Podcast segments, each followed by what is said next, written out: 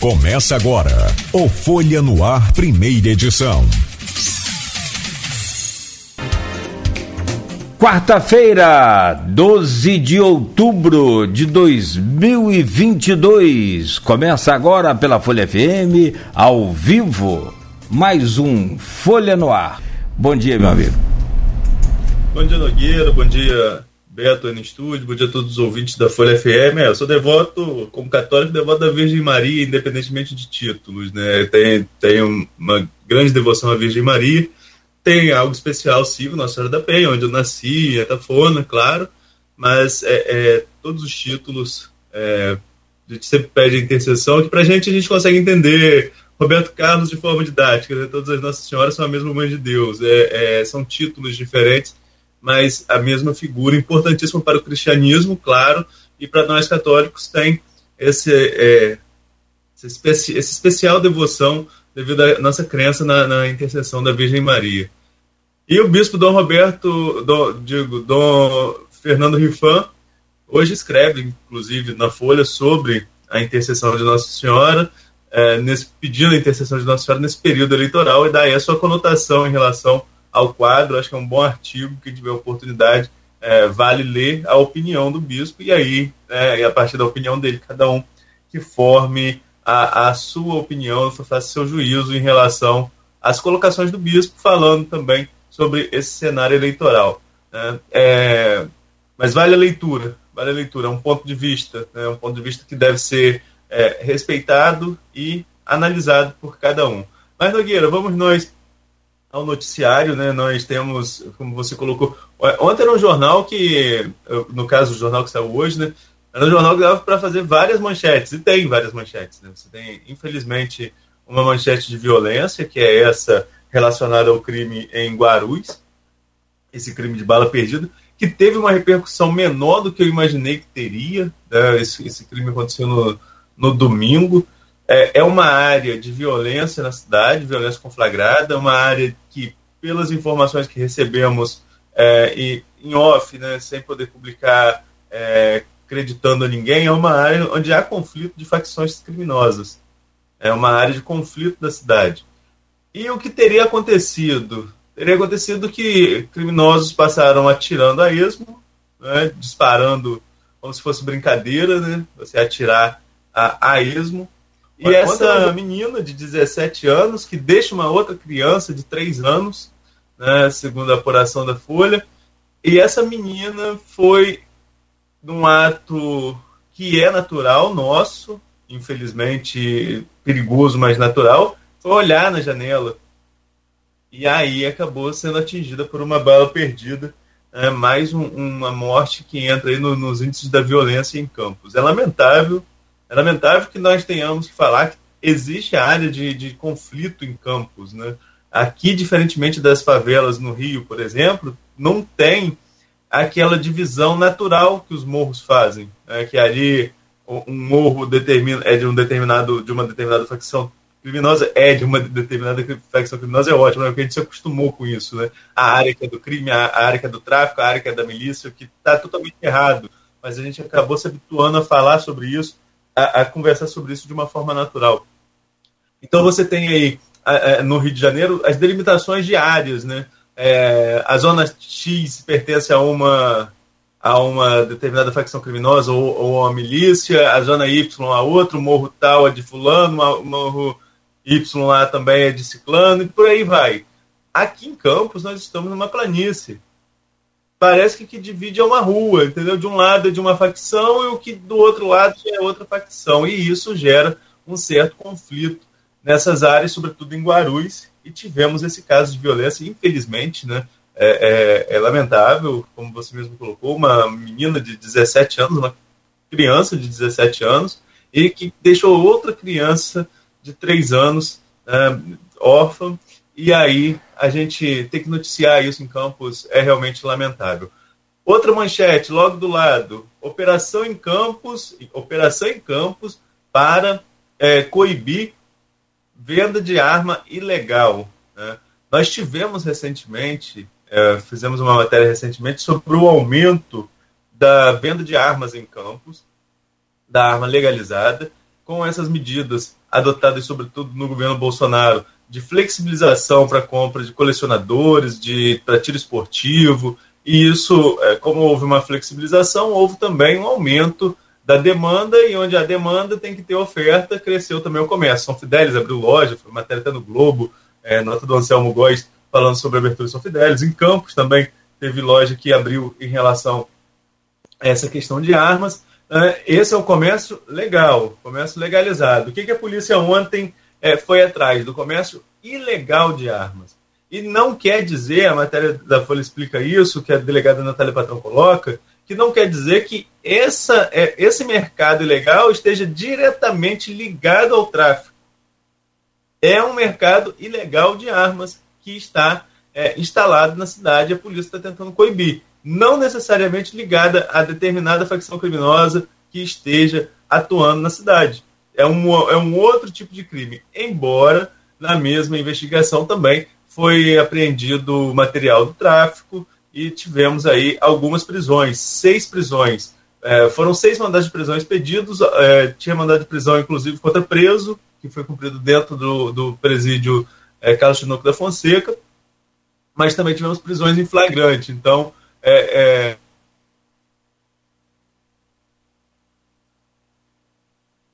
A conexão do Arnaldo aí, a gente restabelece aqui esse contato com ele e a gente segue falando aqui. Essa questão de arma no Brasil hoje é muito, muito complicada, essa liberação, essa.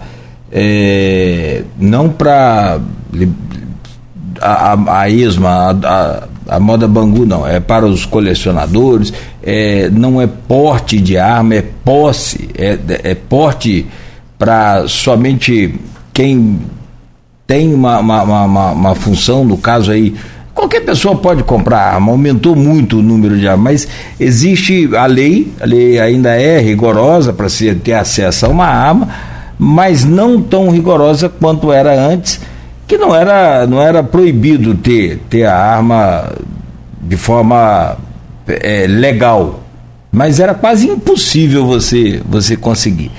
Estabelecido aí o contato, Arnaldo? Vamos lá. Vamos lá. Você falava do, do ah, você falava então do da operação. Isso, é, não, não, sei até que ponto travou, mas eu falava que a operação ela deixou claro também que não quer dizer que está relacionada direto a alguma facção criminosa, mas há sim interferência do, do, do, de facções criminosas, porque material de tráfico também foi apreendido. Se não tivesse interferência, não teria material de tráfico apreendido, assim como não teria mandato de prisão cumprido dentro do próprio presídio. É, se a pessoa está presa, alguma, algum crime ela já cometeu e então é, é, se teve mandado de prisão lá dentro, envolvendo arma, então é, tem ligação sim com alguma questão do tráfico ou de qualquer outra é, é, de outra criminalidade na cidade. Como você pontuava aí, Nogueira, e eu como pontuava no começo, existe o mercado formal, né, que você tem que ter autorização, que você tem loja, e existe o mercado informal, que é esse que a polícia está ficando atenta aí, buscando informações nessas operações.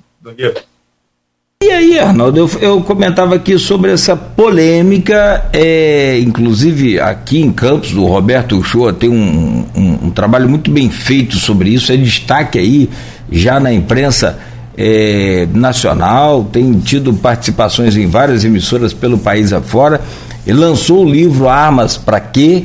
Né? E é, é, muito questionável essa, essa questão do, dessa flexibilização, o acesso de, de armas no Brasil.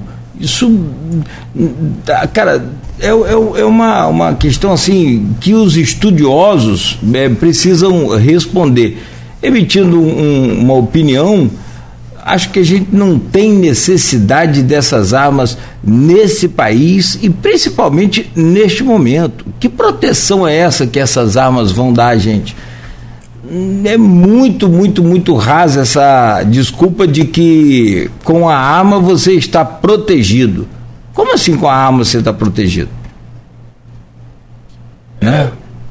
O Estado, o Estado falha na segurança pública, ponto né? Certo. O Estado é falho, é, obriga é obrigação do Estado, mas como diz o próprio lema da polícia, obrigação do Estado é dever de todos.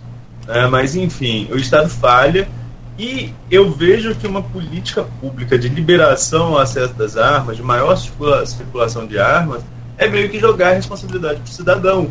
É, é, aí, ó, você pode ter a sua e você se defender, e não é bem assim, né? O manuseio de arma é, precisa ser, é, precisa de treinamento, como tem que ter para liberação, é, tem que ter a estabilidade emocional, porque senão qualquer briga de trânsito, acho que trânsito é o pior lugar do mundo, do mundo, mundo é. no trânsito, né?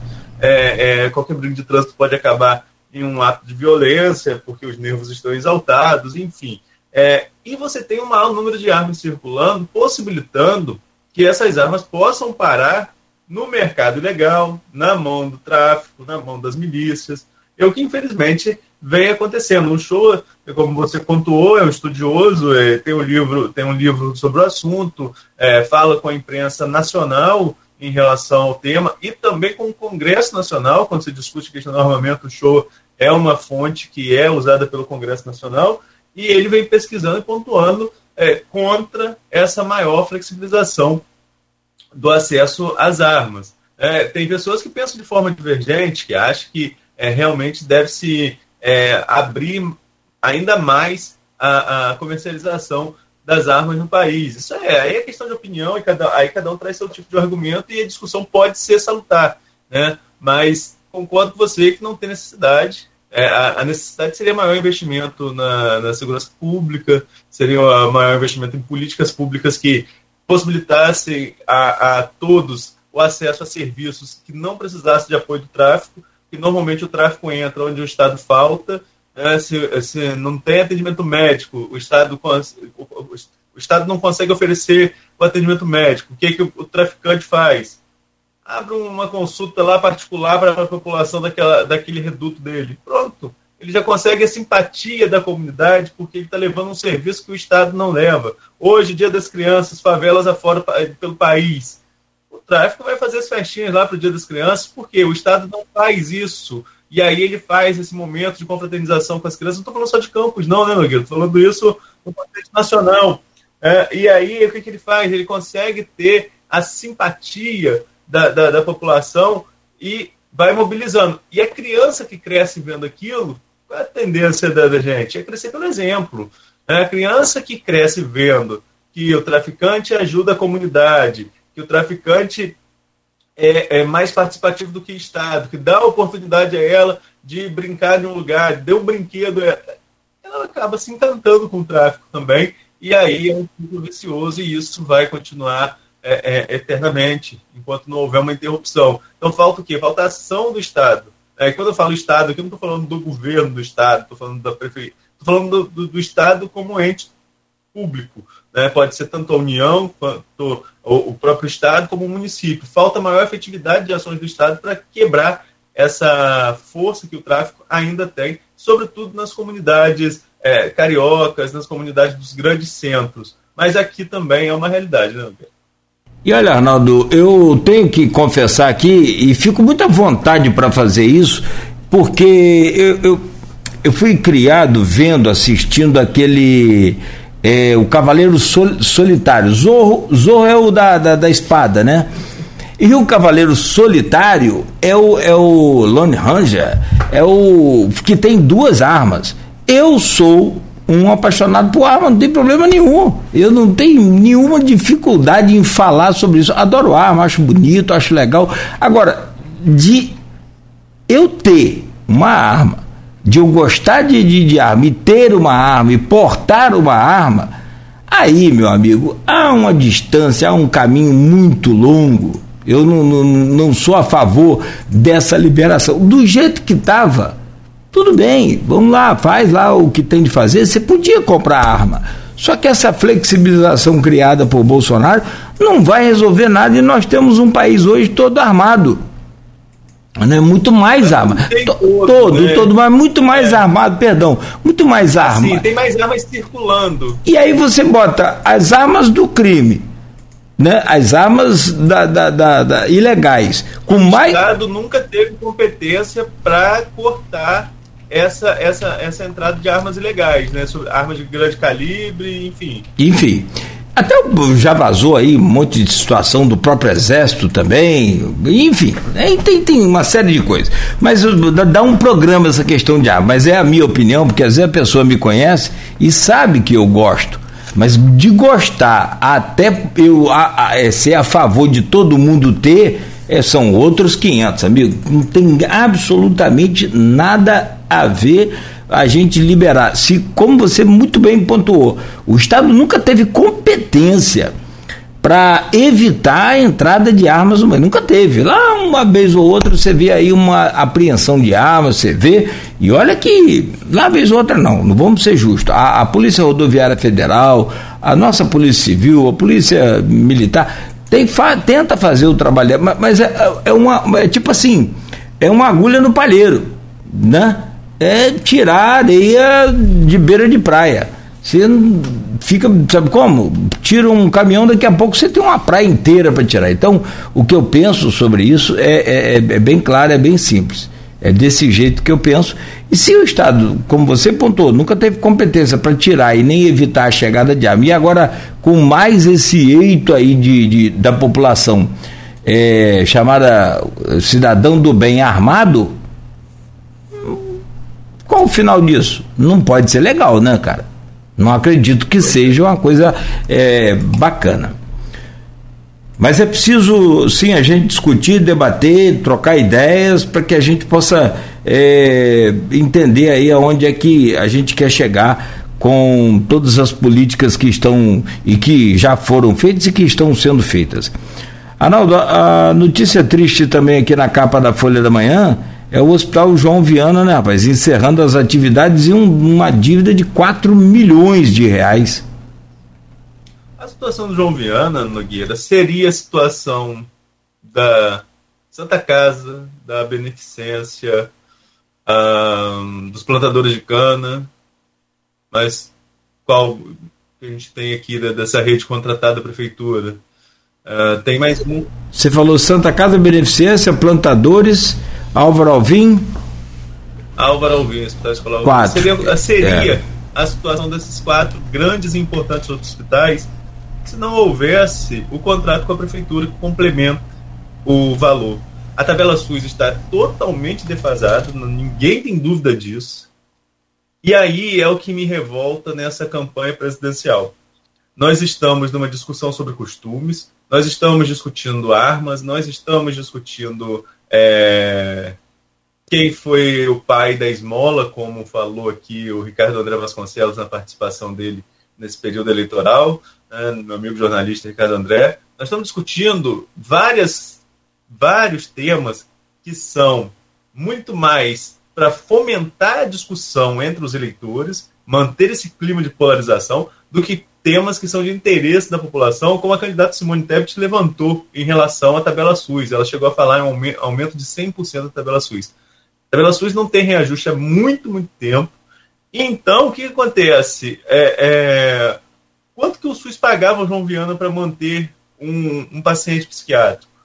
Não dava para pagar a alimentação dele. Quanto mais, nem, nem chegava a pagar a alimentação. Quanto mais você pagar é, é, medicamento, funcionário para cuidar desse, desse paciente. E a situação só foi piorando. Né? A Liga Espírita de Campos é que mantinha o, o hospital, contava com doações da população para garantir pelo menos a alimentação desses pacientes. E houve, Nogueira, e aí eu peço desculpas aqui aos ouvintes, porque eu não tenho total conhecimento do tema para abordá-lo com, com propriedade. Houve uma mudança na política de, de tratamento de pacientes psiquiátricos desde 2017 que acabou interferindo aí na participação, sobretudo da prefeitura, nessa contribuição junto ao João Viana, né? A, própria nota do hospital fala sobre isso, do momento de dificuldade a partir de 2017, já foi pontuado em, em, em outro, já foram em outras oportunidades, já se pontuou é, a relação do a relação de gastos que aumentaram em 2017 e porque teve esse, essa interrupção em relação ao poder público ao poder público municipal participando e com isso a bola de neve só foi aumentando chegando ao fato insustentável que foi agora de encerrar as atividades. É lamentável que isso venha a acontecer. Claro que a gente espera que possamos ter um caminho para resolver essa situação, mas o que me, me revolta em relação à campanha presidencial é isso. Nós não vemos nem no Lula, nem no Bolsonaro um discurso claro para se falar do que vai tentar ser feito em relação à tabela SUS, que é um absurdo. Como eu falei, se, se fosse somente pela tabela SUS, eu não tenho dúvida que os quatro, quatro grandes hospitais em Campos, que atendem a população de maneira efetiva, é, é, Santa Casa, Álvaro Alvim, Beneficência e Plantadores de Cana, estariam na situação semelhante ou pior à do João Viana. E isso não é culpa de gestor. Né? Inclusive, é, é, esses hospitais que você tem têm excelentes gestores, mas não adianta você ter é, excelentes gestores se não tiver recurso para trabalhar. Né? E o que a prefeitura faz é complementar hoje esses hospitais. Tomara que a prefeitura busque um caminho aí, um diálogo com o João Viana, que possa ser feito algo em relação a uma complementação, um auxílio, e a situação só piora, sabe, Nogueira? Sabe por quê? Temos aí nesse, nesse, nesse problema do João Viana processos trabalhistas. A Justiça do Trabalho, na defesa do trabalhador, bloqueia as contas do hospital. E aí o hospital fica impossibilitado, inclusive, de receber recursos porque as contas estão bloqueadas. Qualquer dinheiro que bate na conta vai para pagamento desse, desse pessoal. E aí a situação só vai piorando. Então é necessário um acordo com o Ministério Público do Trabalho, é um parcelamento dessas dívidas trabalhistas que tem que ser pago, quem trabalha tem que receber. Né? Então, assim, tem que ser feito um acordo, um parcelamento disso, buscar uma saída junto ao município, ao governo do estado, acionar o governo federal e nós, enquanto eleitores, em um pleito polarizado como esse, é, nós temos que ficar atentos que estamos vendo um hospital fechando em Campos, prestou serviço aí há mais de 70 anos, o hospital fechando porque a tabela suíça está totalmente defasada. E nós não vemos nos dois candidatos a presidente da República, que são líderes nas pesquisas desde o ano passado, nenhuma proposta clara em relação a reajuste da tabela SUS. Será que é, é, nós vamos ficar aqui é, é, nesse clima de torcida? O Brasil merece isso? Hoje é dia da, hoje é dia da padroeira do Brasil, é bom para a gente refletir em relação a isso. O país merece ficar nessa, nesse clima de torcida. Quem vota em Lula, vota em Lula porque é Lula, quem vota em Bolsonaro porque é Bolsonaro, e não tem uma defesa clara do que eles apresentam. Tá aí, um hospital fechando na nossa cara, porque a tabela SUS está defasada, o que não é culpa somente do governo Bolsonaro, é culpa também assim como foi culpa, é culpa do governo Lula, do governo Dilma, é, do governo Temer, que Temer, sobretudo, que passou um monte de reforma, mas não mexeu na tabela SUS. Né?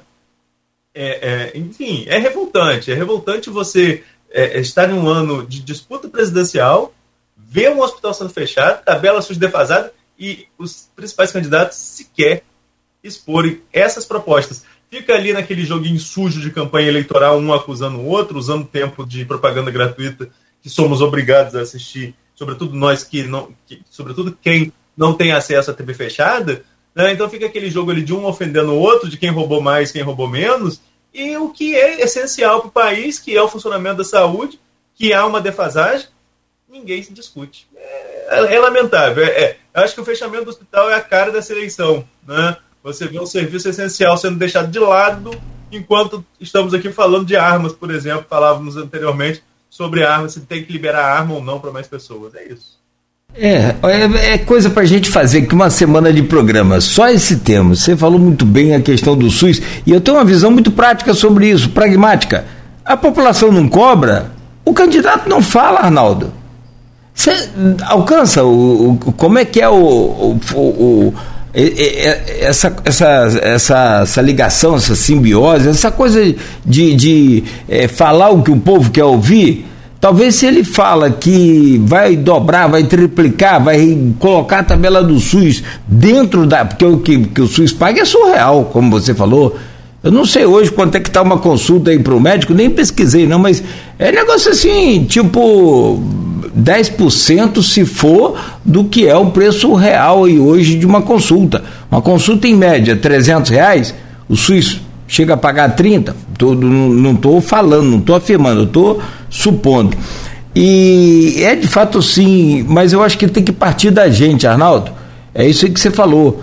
O, é, vai lá nas redes sociais do candidato, seja ele quem for, Seja ele quem for, não estou falando de A nem de B, nem de, são dois agora, então aqui principalmente para o estado do Rio, né? São só dois.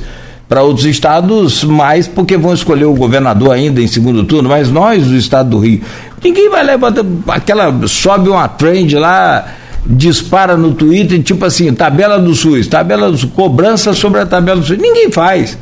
Então, o, a, as campanhas que organizam aí a, a vida do candidato não, atira para esse, esse foco, porque não vai dar ibope. Aí você vê. É, é o interesse é fomentar, é fomentar a, a, a, a discussão vazia. É, é, o interesse. E tá é feio, hein? Na população, é fomentar na população, é, é, é questão de, de, costumes, é fomentar. É, nós estamos discutindo, nas redes sociais estão discutindo banheiro unissex. É, brincadeira. Um programa de governo que tem banheiro unissex, nenhum nem outro. É. Não, não é possível. É fake, é, é. Né? Você está discutindo essas coisas assim, é totalmente, surreal, é totalmente surreal. Enquanto não se discute, como nós estamos falando, reajuste a tabela SUS. Nenhum Sim. candidato discute isso. Nenhum candidato discute claramente qual é o seu programa, por exemplo, de habitação para o país. É um incentivo maior desse, desse Casa Verde Amarelo do, do, da atual gestão? É uma versão reformulada do Minha Casa Minha Vida do governo do, dos governos do PT, que tentam voltar aí agora. Entendeu? Nós estamos falando de problema de segurança pública que estamos discutindo aqui agora. Né? É, quais vão ser os investimentos na área de inteligência, por exemplo, para tentar coibir a entrada de armas ilegais que falávamos anteriormente, que como que a Polícia Rodoviária Federal, como que, que as, as próprias Forças Armadas vão atuar numa, numa fronteira gigantesca que é a nossa. Você falar em entrada por portos, que também acontece, que a fiscalização acaba é, é, é sendo um pouco falha, ninguém discute. É o tipo de assunto que não interessa. Agora, vamos discutir, por exemplo, é, fechamento de igreja. É. A gente vai fechar é. É, é, aí isso dá ibope. Isso é, dá ibope. Por quê? Por que isso dá ibope?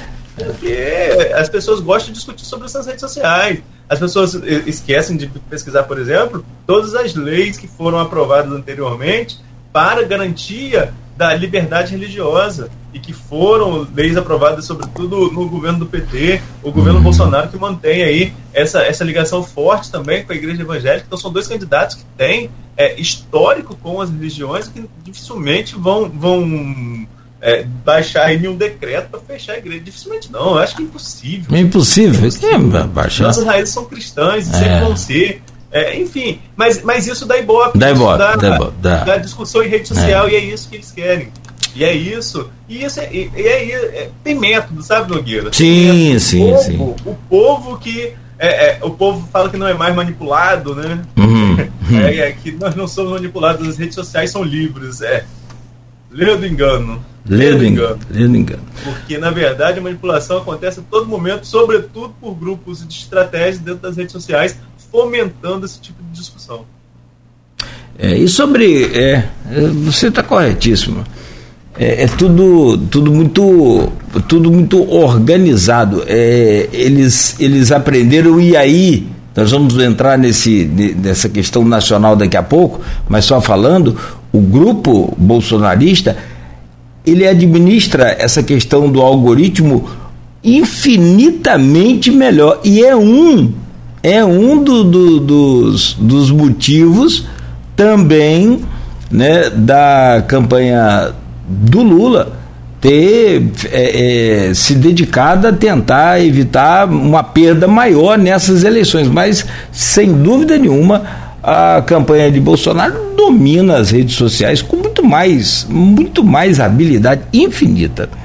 O, o e aí vem a questão né, do que você falou. É, ler do engano achar que ali Rapaz, ó, tem hora que tem, tem umas coisas que é muito maluca. Você conversa sobre um assunto, daqui a pouco você vai lá no Google, parece que aquela pesquisa já estava te esperando. Um negócio muito doido. É, sobre a questão do Hospital João Viana, Arnaldo, eu me lembro que a gente fez aqui nesse programa algumas, é, é, e também na própria Folha da Manhã, é, em algum momento já, porque é desde 2001 que foi criada essa reforma é, anti-manicômio né, no Brasil. É, até hoje tem discussões assim muito longas sobre isso, porque o tratamento no manicômio ele acaba piorando a pessoa, porque fica dopando, enchendo de remédio, isso no grosso modo, a pessoa pensa assim. Só que você vai conversar com um médico, vai conversar com um técnico, um especialista, um administrador, não é assim, né? Pelo menos é o que eles nos garantem. É, mas então foi feita uma, uma, uma lei em 2001 para que todo o tratamento psiquiátrico fosse feito em casa. Aquele que não obtém nenhum sucesso, ou que não consegue avançar em casa, aí sim interna, mas não é uma necessidade de um manicômio. Por isso, o João Viana chega aí a sua lastimável. É, é, é, chega ao seu lastimável fim. Uma, uma, pena, uma pena a gente ter que estar tá aqui anunciando isso. Bom, são. Olha como é que a hora passou, Arnaldo. São 7 horas e 57 minutos. Eu vou. Tem ah, só para fechar, essa, a Câmara aprovou por unanimidade o refis. Você já falou, comentou, quer detalhar mais? Passou... A gente falava sobre isso na, durante a semana. Na segunda recebemos o subsecretário de Fazenda, o, o Carlos Júnior, para falar justamente sobre o refis. É, como pontuamos desde segunda, né? Nós falamos que certamente a lei passaria, a lei de autorização do refis, porque é uma lei benéfica à população, parcelamento de dívidas, e no momento econômico, sobretudo, de dificuldade, é importante que as pessoas possam é, parcelar os seus débitos, como é importante também para o município ter o recebimento de pelo menos parte desses débitos. É, como pontuamos também da, lá na entrevista com o Carlos Júnior, certamente teria emenda, e teve, da, da base tanto da base governista, o vereador Álvaro Oliveira, líder do governo, colocou uma emenda, mas para corrigir ali as datas, porque a, a, previsão era que começasse no início do mês, mas a discussão acabou sendo adiada, então vai começar a partir do dia 17, segunda-feira, e vai até, salvo melhor juízo, 25 de novembro, o período para o refis. Então tô, teve um ajuste ali, jogando uma semana para frente o início e uma semana para frente o final. Então foi essa modificação do vereador Álvaro Oliveira. E a bancada de oposição propôs ali um maior período de parcelamento. É, era até 24 vezes pela proposta da prefeitura, e a oposição colocou o parcelamento em até 36 vezes, é, chegando a 36 vezes com 50% de descontos em juros e multas. É, então, assim, facilitando, ampliando aí a possibilidade de parcelamento. É claro que é, o que foi aprovado pela Câmara precisa ainda ser sancionado, não acredito que o governo vete essa alteração, porque senão teria que reiniciar a discussão, voltaria o veto, aí teria votação de veto, derrubada ou não de veto, enfim. É, é, seria perder tempo. Se o governo tem a, a expectativa de colocar esse refis na praça na semana que vem mesmo, deve sancionar da forma que o legislativo alterou, é, colocando aí esses 25%, esse, esse parcelamento em até 36 vezes. E aí ao contribuinte campista, vale aí a, a, o alerta para ficar atento, ficar atento ao período e buscar a Secretaria de Fazenda, inclusive pelos meios digitais, para tentar solucionar aí seu débito. É aquele velho caso. A gente já sabe que eu não tenho bola de cristal, nem vou afirmar isso, mas que vai ter prorrogamento, tem 99,9% de chance de ter. Aquela história, se bem que 25 de novembro, né? É, ainda tem mais uma semaninha ainda. Porque me parece que não pode ser para o ano que vem. Não pode aderir ao ano que vem, né? Tem um, um prazo anual também aí, enfim. Mas está explicado. Vamos fazer um intervalo. Dentro de instantes a gente volta e aí a gente vai para o cenário nacional também para comentar um pouco sobre as eleições 2022 é, com essas campanhas aí que eu jamais imaginei. Rapaz, essas campanhas estão muito pesadas. E para a gente é, seguir com o programa, temos agora aí a presença do Aloysio Abreu Barbosa. E nós vamos virar essa chave dos comentários e dos assuntos né, para a política para as eleições 2022, tanto para alguns resultados do primeiro turno, como também essa corrida agora ao segundo turno, às urnas, no dia 30 de outubro, onde se tem aí já alguns números divulgados de pesquisas, toda essa questão de erros e acertos também do primeiro turno nas pesquisas e muito mais. Deixa eu trazer o bom dia do Aloysio Abreu Barbosa. Aloysio, bom dia, seja bem-vindo a essa edição de hoje do Folha no Ar, dia 12, feriado nacional, dia de Nossa Senhora Aparecida. Bom dia, Cláudio Nogueira. É, bom dia, Arnaldo. Bom dia, sobretudo você, ouvinte, pelo streaming telespectador do Folha no Ar. É, peço desculpas, sobretudo pelo atraso, mas eu não vou mentir, acordei tarde.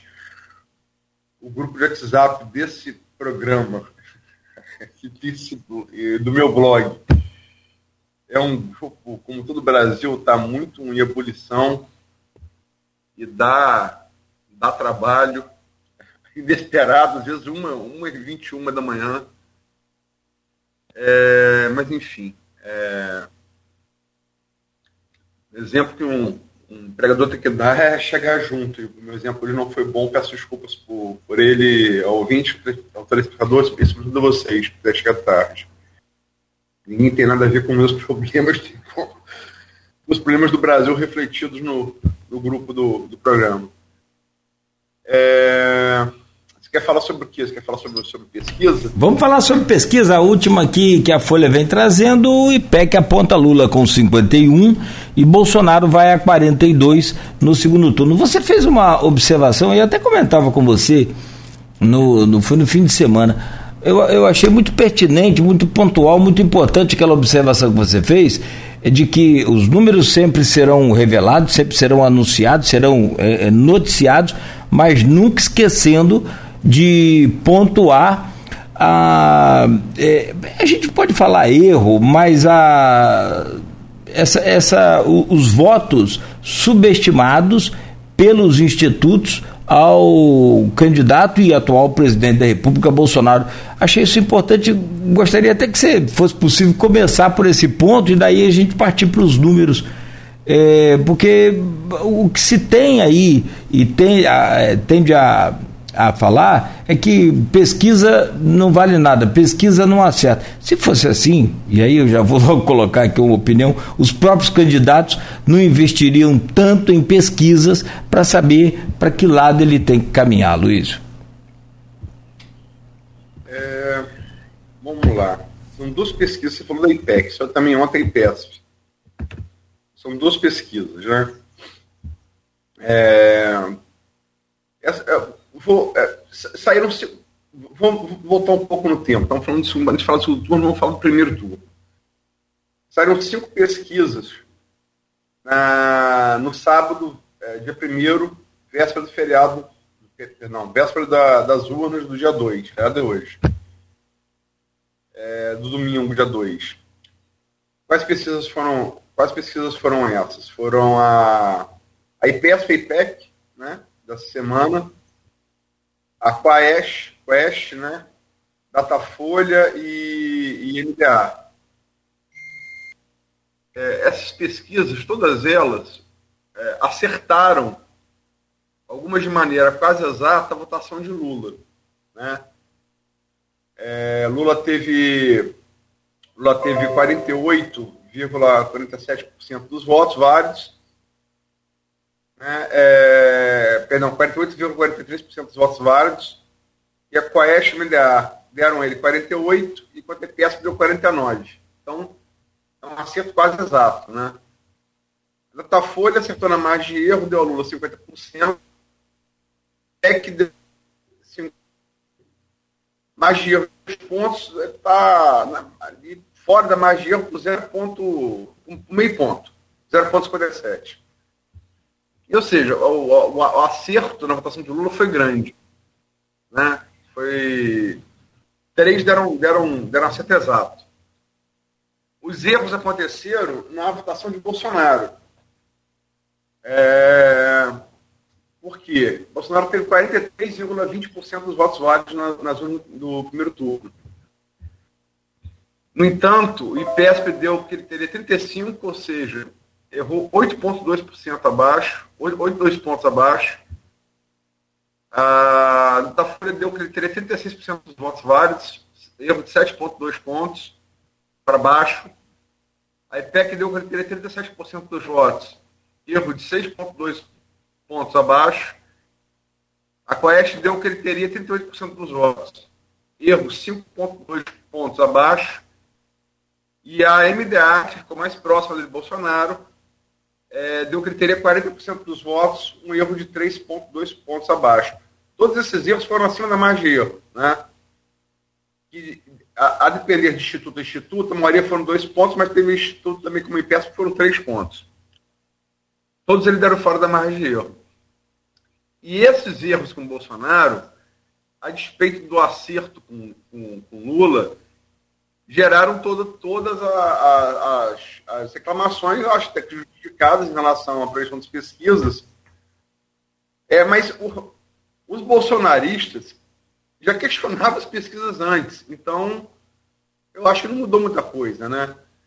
Então todas as pesquisas deram, no, no ano todo, não foi só na véspera do, da eleição, no ano todo, a liderança de Lula isolada, isolada na, na, na, na corrida, que de fato se confirmou. Como deram também a possibilidade, é, desde sempre, dele fechar no primeiro turno. O que de fato se confirmou. Lula não fechou a eleição no primeiro turno por 1,47 ponto, é, 1,47 pontos, mais um dos votários. Bateu na trave, foi muito, foi, foi muito próximo. Isso, em contrapartida, gerou também é, nos, nos petistas um sentimento de decepção. Assim como deve ter gerado nos bolsonaristas. Pelo menos naqueles que creem no que Bolsonaro fala. Porque Bolsonaro falou algumas vezes, na reta final da eleição, que teria 60% dos votos no voto das urnas. E ele teve. Ele teve. Ele teve. É, 6,80 abaixo disso. Foi um erro maior que qualquer pesquisa. Né? 16,8 pontos. Né? E nenhuma pesquisa apontou que o Bolsonaro teria nem perto disso. Né? Nem as, a Brasmarket, que é um instituto que nunca ninguém vou falar e surgiu nessa eleição, dando Bolsonaro à frente. É, institutos como Paraná, que fechou um contrato milionário com, com, com o governo federal, o GERP, que parecem ser institutos né, é, claramente é, fora da, da, da, realidade. Né? Fora da realidade. A, a, a, Paraná, que é o talvez seja o mais conhecido, talvez ele tenha um nome lá, mas assim, fechou um contrato milionário com o governo federal. Então, dois são 25, né? Está falando aqui de Câmara, do Vereador, Câmara de Vereadores, né? E arriscamos aqui até talvez um sincericídio falando Câmara de Vereadores, é, falando por que que. O que quer dizer quando o vereador aperta a Paraíba? Aí Arnaldo falou, não, eu acho que pode, que pode dar um resultado diferente da, da, da previsão, que seria qualquer um, é, você nem ser analista político para prever para saber que o, a oposição hoje tem maioria e para saber que o governo estadual tem mais poder que o governo municipal, mas Arnaldo fez uma observação lógica, né? Não é nem jornalista, é observação lógica. Ó, oh, Luiz Nogueira, mas o CPR parou de moer e o RPA está moendo. Então, pela mesma lógica, não dá, não dá para confiar num instituto que dá números feitos demais e fechou contrato milionário com o governo federal. Bem, isso posto, é, é, a, a, a, IPESP nessa semana, a IPEC na terça-feira, e a IPESP soltaram pesquisas e voltaram a dar é, Lula, Lula na frente do primeiro turno, né? A, perdão, a IPEC foi a segunda pesquisa da, da, da rodada do segundo turno. Ela fez uma no dia 6, perdão, uma no dia 5, uma no dia 10, em que aponta, aponta estabilidade. Lula tinha e manteve 55% dos votos válidos na projeção para o segundo turno de 30 de outubro, daqui a exatos oito dias. E Bolsonaro tinha e manteve 45% dos votos válidos. Né? É, parece uma, uma, uma, uma pesquisa favorável a Lula, né? É, e de fato é. Agora, se você sobe a IP, a IP que eu falei, ela arrou seis pontos, dois pontos para baixo do Bolsonaro no primeiro turno, correto? Foi o que ela teve. Entre o que ela mostrou no sábado, dia 1 e o que o mostrou no dia 2, no dia 2 de outubro. Se você colocasse esses 6,2 pontos, sobre os 45 pontos de, de, de, Bolsonaro, você vai chegar ao empate técnico de 3 pontos na margem. Né? Dois para cima e dois para baixo. É, e é, isso é, é, uma, é uma suposição baseada no erro que a IPEC de fato cometeu. Mas tem outro dado, dizer, a IPEC não mostra, a gente está apenas fazendo uma aritmética de somar os erros. O erro que a IPEC teve com, com Bolsonaro, seis pontos, dois pontos para baixo, como também o 0,57% acima de Lula, para chegar a, a, a um possível empate técnico, se esse erro se repetisse.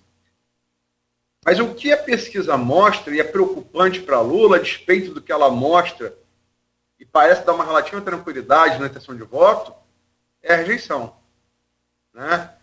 É, os últimos cinco dias, os cinco dias anteriores, do dia 2 ao dia 10, Bolsonaro reduziu a rejeição de 50% a 48%, é, a 48% dos brasileiros que não votaram nele de maneira nenhuma.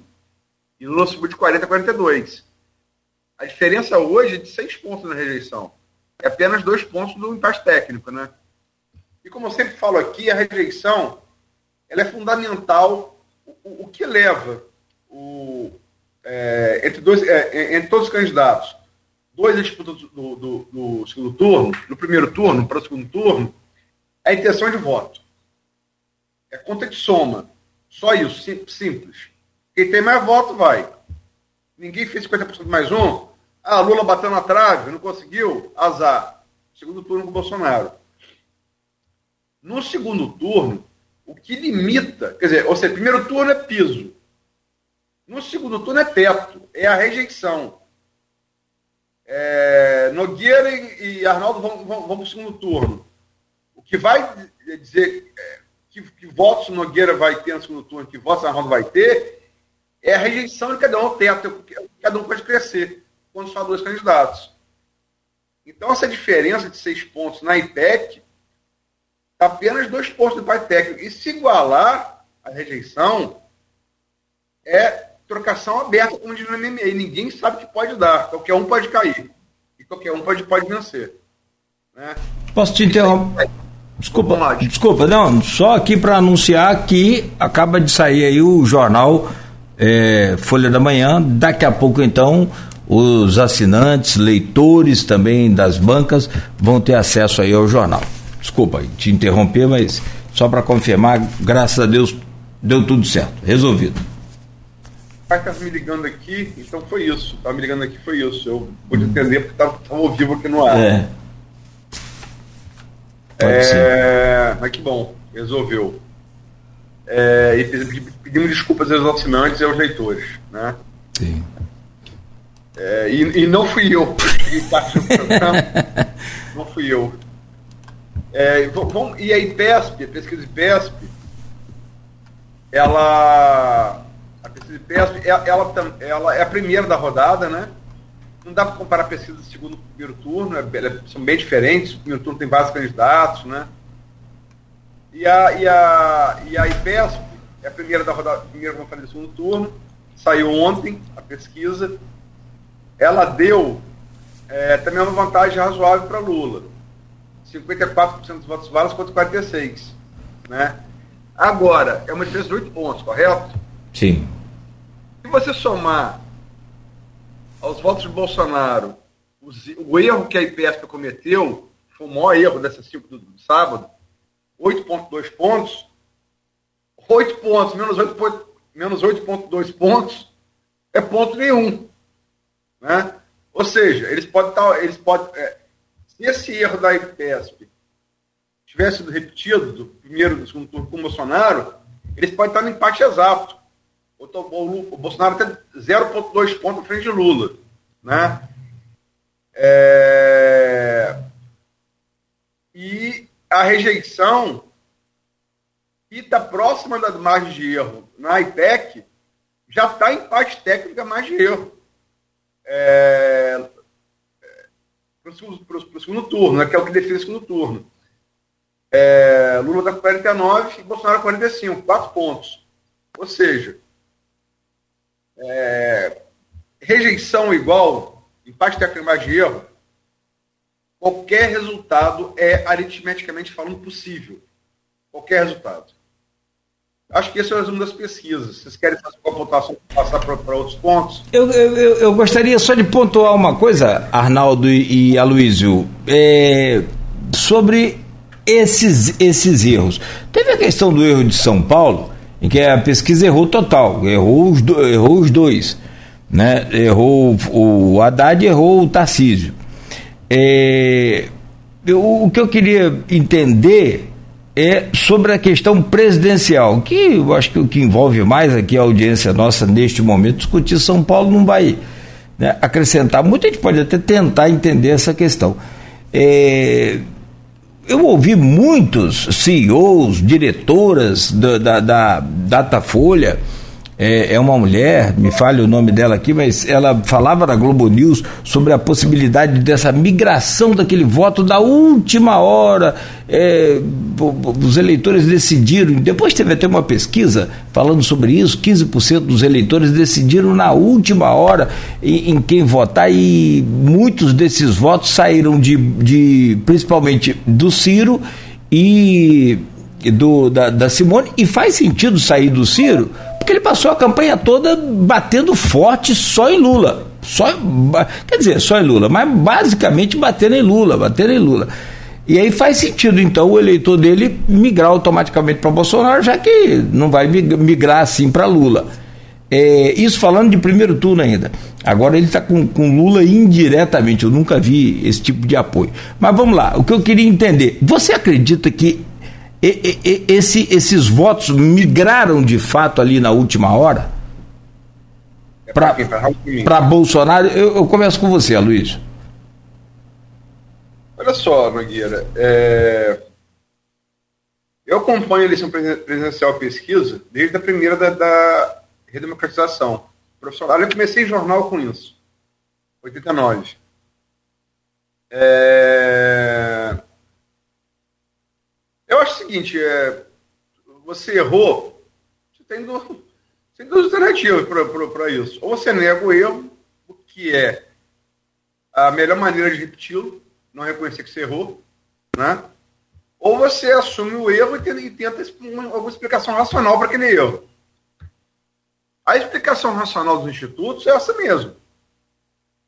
É, é, e fala uma pessoa que acredita na, na seriedade dos institutos tirando aqueles que eu falei aqui nominalmente pelos motivos que eu dei. Né? É... A única explicação que eles têm para dar é essa mesmo. Né? E realmente os números que eles deram, os números das urnas, apontam uma diferença para baixo nos votos de Ciro, para baixo nos votos de Tebet, e como é natural, você mesmo disse aí, isso é universal, para baixo no voto indeciso. Né? Porque é, no mundo todo, indeciso define 48 ou 24 horas antes do pleito. Isso é assim no mundo todo, não no Brasil não. No mundo todo. E o que acontece também no mundo todo, e aí é uma coisa que os, os, os pesquisas do mundo todo vão ter, vão, vão ter que resolver, é a dificuldade de captar esse voto de extrema-direita. Isso aconteceu na, na, nas pesquisas da Grã-Bretanha em 2016, com o Brexit, de eleição de Boris Johnson.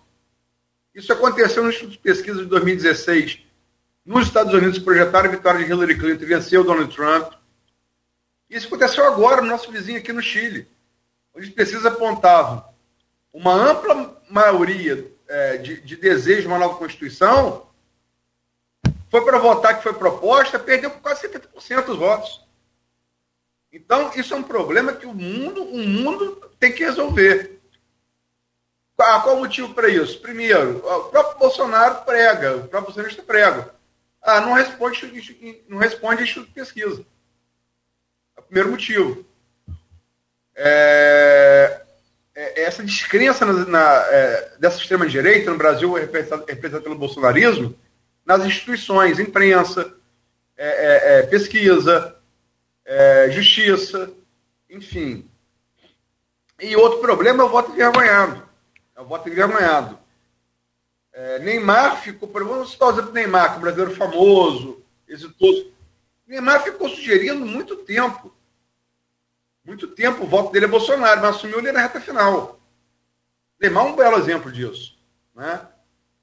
Então, é, é, é um problema que as pesquisas têm que resolver. Existe, você tem que resolver. Agora, respondendo a sua pergunta de maneira objetiva, se você olhar todas as pesquisas, do, essas cinco que eu falei, é, Quest, Datafolha, IPEC, PESP e, e, e MDA, realmente os votos válidos, os, perdão, os votos de Ciro foram aquém do projetado, Simone e indeciso. Então, a razão lógica para dizer que saiu daí. Essa observação feita por você é interessante. É, de, de, de, de, captar, de, de tentar achar esse eleitor da direita, extrema direita, tem sido sim um desafio desses institutos colocados por eles mesmos. Arnaldo, e você? Como que analisa essa situação justamente dessa migração de votos do primeiro turno ainda? A gente não, não entrou no, no segundo, eu acho que, que vale daqui a pouco a gente falar sobre isso. Sim, pois não. Nogueira, é, é, nós falávamos aqui no, no Folha no Ar, quando saíram as pesquisas, que essa distância não parecia ser a realidade, que existia uma polarização muito forte entre os dois candidatos. Né? Em várias oportunidades falamos isso. É, mas os institutos erraram, no meu ponto de vista, na seguinte. Agora, a Luísa acompanhou muito mais pesquisa do que eu. Um instituto chegou a tentar captar o voto envergonhado do Lula, mas ninguém fez o contrário o voto envergonhado do Bolsonaro. E existia também esse voto envergonhado que não estava registrado também em relação ao Bolsonaro.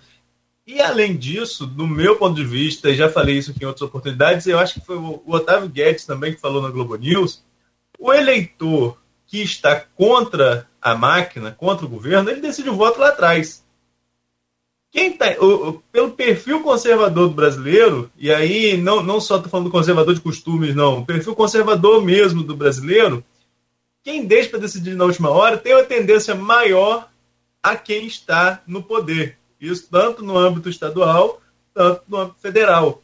Então, assim, eu acho que foram esses dois, tem, tem, além de todos os outros movimentos que vocês já colocaram, tem esses dois pontos que precisam ser melhor avaliados. O voto envergonhado do Bolsonaro, que não foi, nem, nem houve tentativa de mensurar, enquanto houve essa tentativa em relação ao Lula, e essa tendência de um eleitor que deixa para decidir na última hora, deixar, ou, ou melhor, ter uma maior adesão a quem já está no poder. Então são essas duas tendências que acabaram aí refletindo nesses números, ajudaram, não são as únicas, ajudaram a refletir nesses números finais. Bom, falando em segundo turno, é, agora é no mano a mano, né? Como diz aqui na, no, no, no popular. É, Lula contra Bolsonaro, Bolsonaro contra Lula. Avaliando esse primeiro momento da campanha, Aloysio, eu pergunto a você, é, você sempre fala aqui, começou em 89 a cobrir essas eleições. Eu tomo a liberdade também de falar que eu comecei lá nos idos de 90. Né? Foi em 91 quando eu comecei a trabalhar no rádio, 92 logo já teve uma eleição. E eu comecei ali, vale até só ressaltar aqui, na, na contagem da cédula de papel, que era uma loucura e eu pergunto a você, desses anos todos, como que você avalia esse primeiro momento do segundo turno? Eu não sei se foi o Noblar ou um outro jornalista que eu sigo aqui no Twitter que postou ontem o programa de, de um, do Bolsonaro inteiro. E a gente tem visto também é, a, a, os programas do Lula né? É, nesse caso aqui eu vi porque ele postou, não tinha visto na televisão, não, não dá tempo, mas assim, extremamente ralé. Uma campanha muito, muito pífia, muito baixa. As campanhas, as organizações, os, os, os idealizadores da, das mídias estão pegando muito pesado, na sua opinião? Aloysio. Deixa eu ver se você está com. Desculpa, desculpa. Eu tá. acho que sim. Eu nunca vi um nível tão, tão baixo de, de, de campanha. eu acho que o PT tentou fugir disso com Lula, botando Lula posar como estadista, e isso foi por terra naquele debate da Band. Onde Bolsonaro partiu para o confronto direto com ele e ele não respondeu. a impressão geral que ficou é que ele deu um banho, deu um, Bolsonaro deu um banho em Lula. E se não fosse Bolsonaro naquele debate da Band ter perdido a cabeça com a jornalista Vera Magalhães, Bolsonaro sa sairia dali, talvez, candidato a estar tá na liderança do primeiro turno que, que, que, Lula alcançou. Né? Ali, Bolsonaro estava bem no debate, né? Ele, ele, ele claro, no confronto direto com o Lula, ele levou clara vantagem. Isso talvez se refletisse na urna, estivesse, falando hoje da, do contrário, da tentativa de Lula de correr atrás da vantagem de Bolsonaro se ele não perdesse a cabeça com Vera Magalhães. Como é de praxe dele, né? O pior de Bolsonaro é ele mesmo. Não é Lula, né? É...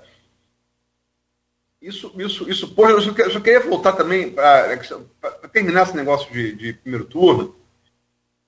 É, ah, é, as pesquisas, não sei o quê. O Bolsonaro fala, as pesquisas, não sei o quê, papapá, papapá. É, se não fosse pesquisas, Lula talvez tivesse ganhado o primeiro turno também. Porque foram as pesquisas que é, deixaram claro para o eleitor não bolsonarista, mas antilulista, que é diferente. As duas coisas não são necessariamente a mesma coisa. Né?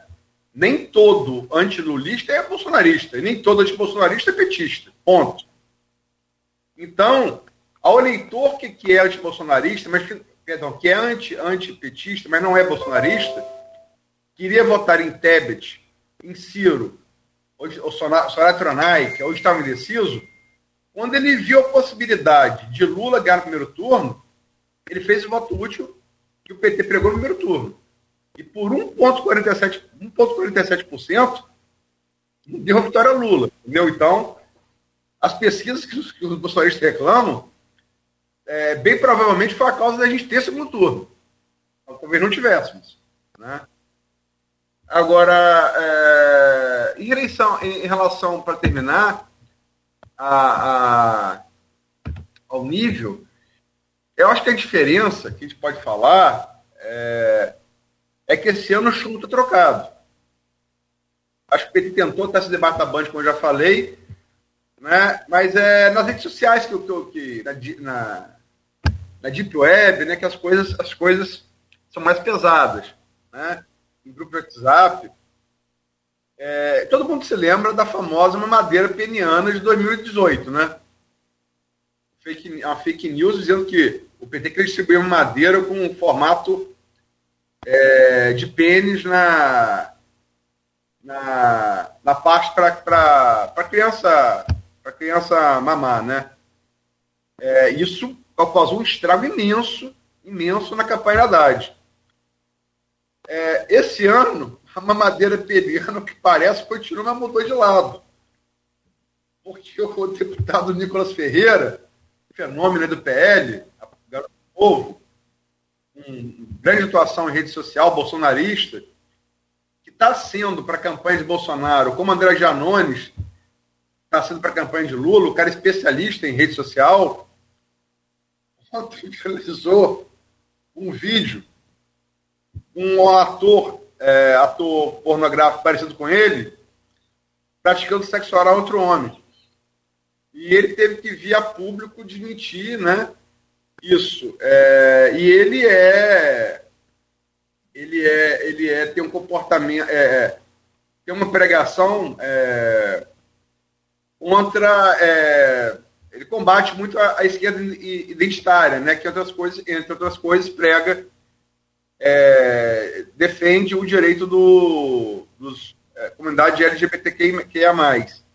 Né? Então seria uma hipocrisia. Ele foi a público desmentir isso Chegou o ator que parece com ele, o nome do ator pornográfico, que não é ele. É sério. Eu tô rindo do ator que parece com ele. É muita coincidência também pro azar dele, não? É, Nogueira, é bom não dar ideia, não, Nogueira. Não, tô fora. Eu, eu nem vi, cara. Entendeu? É, é, é, é bom não dar ideia, não. É, é, rosa ficou vermelho? mas é, mas é, enfim, é, é, é, a mamadeira peniana continua existindo, só que ela mudou de lado. E é condenável dos dois lados. Fake news é fake news, da direita ou da esquerda. Tem tem para além, tem para além dessa questão desse vídeo que não tinha, não tinha conhecimento até, até ontem, né? A Luísa que me informou que estava circulando essa, essa informação. Há de se destacar também que esse menino, é, é um menino mesmo, né, 20 e poucos anos, o Nicolas, é um, um, um excelente orador, pode se discordar de algumas coisas que ele posso discordar particularmente das coisas que ele fala, mas tem que admitir que é um excelente orador, vi um debate dele em parlamento é muito bom, bom de oratória, é, deve, deve, deve ser advogado, deve ser criminalista, deve ter estudado, deve ter estudado bastante para falar. É, mas enfim, é muito bom orador. E não, não, não vi o vídeo, não tinha visto, estou vendo a repercussão aqui agora pela, pela, pelo noticiário. Mas tem uma outra fake também que vejo aí é, é, circulando, que é em relação a essa questão de banheiro unissex. É, como se fosse plano de governo. É, é, era o que eu estava falando no bloco anterior. É como se pegam uma informação, transformam em plano de governo e botam para discutir nas redes sociais. E aí, para você desfazer de uma pessoa que não tem plano de governo nem de um lado nem de outro com, com essa questão de que homem e mulher vão, usar o mesmo banheiro, é uma tremenda dificuldade. E as campanhas acabam perdendo tempo com isso ao invés de discutir problemas reais para o país, entendeu? Eu acho que esse é o grande ponto e todo mundo já está vendo, os marqueteiros devem estar vendo, que dá muito mais resultado discutir é, a, a, vida sexual de alguém, a questão do conservadorismo, do que discutir os problemas do país. Está tá sendo muito mais interessante para as campanhas, essa, essa, essa campanha rasteira, ou, ou, ou, quem é o pai da esmola, como o Ricardo André cunhou aqui na, no primeiro turno, né, que a campanha gerava em torno de quem era o pai da esmola. Enfim, se discute é, coisas rasteiras ao invés de discutir problemas do país. Então, são, são questões que, infelizmente, nós já cobrimos algumas eleições. Nas próximas, vamos cobrir também, se Deus quiser, falando novamente sobre esses assuntos. É. Pontuar alguma coisa aí sobre o, o, assunto, Luiz, porque eu, eu queria trazer aqui é, algumas outras, um outro ponto de vista assim que eu, eu tenho observado e eu percebi, por exemplo, a Talíria, que nos concedeu entrevista ontem, é, ela não é, ela deu uma beliscada desse, desse pensamento meu. Estou dizendo que é um pensamento meu, estou dizendo que evidentemente tem lógica não, ou que te, esteja certo. Mas que é muito claro o que, que eu, eu, eu, estou citando aqui e citei desde o do primeiro turno, vocês lembram? nenhum presidente no cargo saiu atrás na pesquisa em momento algum para reeleição. E nenhum presidente, então, se ele não saiu atrás, logo ele não virou esse placar nas pesquisas. Aí eu citei, gente, mas os paradigmas estão aí para serem quebrados. Ué, na mesma hora de descer aqui, mais tarde eu desci, quando acabei o programa meio-dia, o pessoal, ei, virou Nogueira, agora você é Bolsonaro, hein, tamo junto. Eu falei, como assim? Aí que eu fui entender que eu tinha feito esse comentário. Que é, Bolsonaro, ele está pensando fora da caixa, ele está fazendo política fora da caixa, e aí o que, que, o que, que acontece? O que, que está acontecendo no, no meu ponto de vista? as campanhas, a campanha do Lula, por exemplo, não conseguiu é, é, é, é, é fisgar isso, não conseguiu captar isso. Desde o cercadinho, nenhum presidente nunca usou cercadinho para falar o que ele falou, para fazer o que ele fez. É, eu, não estou questionando o juízo de valores, não, tá? Porque aí eu não concordo. É, é outra coisa, eu não vou partir para esse ponto. Eu estou falando de tática de, de, de, de campanha política. Primeira coisa, ele nunca desceu do palanque desde que ganhou a eleição. Manteve críticas ferrenhas às urnas eletrônicas durante quatro anos por onde ele passou, né? jogando dúvidas sobre as urnas. Aliás, o, o Exército, que era para ter emitido aí uma, uma nota sobre as urnas durante a pesquisa, que durante a eleição que acompanhou, não emitiu até agora, né? É, não divulgou. É, me parece que não encontrou erro nenhum, então ninguém falou nada. Bom, para segundo turno, ele vem vem batendo forte aí é, nessas coisas todas fora da, da, da, da, realidade. Ele quebra esse aquela coisa de, de, de parâmetros, como por exemplo é, na religião. Porque nós sabemos aqui, gente, a religião sempre foi. Né, você chegava na missa ou num, num, num culto, é, o padre, o pastor, Arnaldo falou isso aqui essa semana, sempre orientou, gente não vote assim de qualquer maneira, vai ler, vai pesquisar as propostas de cada candidato, é, vai entender o que está se passando no país, vamos, vamos buscar uma melhor solução. Sempre foi assim, eu, eu, pelo menos da minha igreja eu posso falar, sempre ouvi o padre pregando isso, para que a gente sempre se envolvesse sim na política. Agora, para encurtar meu raciocínio, essa coisa de pensar fora da caixa e de fazer. E aí, só mais um exemplo.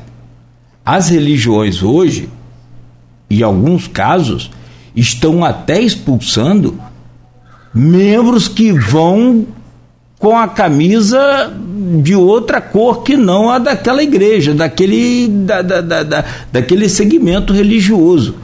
Como é que vocês conseguem ver? Eu estou falando besteira com essa coisa de Bolsonaro fazer é, é, essa, essa campanha diferenciada, fora da realidade, fora da caixa, e isso está dando meio que um nó nos seus adversários? É, Aloysio. Eu comecei falando todo, todo, todas as perguntas, deixa o Arnaldo falar, começar um. Então bom, Arnaldo. É, esse método é o que a gente vem discutindo já há algum tempo, né? Esse método de alimentar discussões que é, é, Bruno, ontem eu estava editando a entrevista de Bruno, Bruno fala isso, que Bolsonaro ele, ele fomenta a radicalização, porque a radicalização dá resultado para ele. Ele mantém aí um, um número alto de, de eleitores no seu entorno, e isso, como você colocou, Nogueira, se manteve durante todo o período eleitoral. E para agora na campanha não tem sido diferente. Mantém esse tipo de discussão, mantém esse tipo. Isso é um método. Há método, né? Não, não, não é.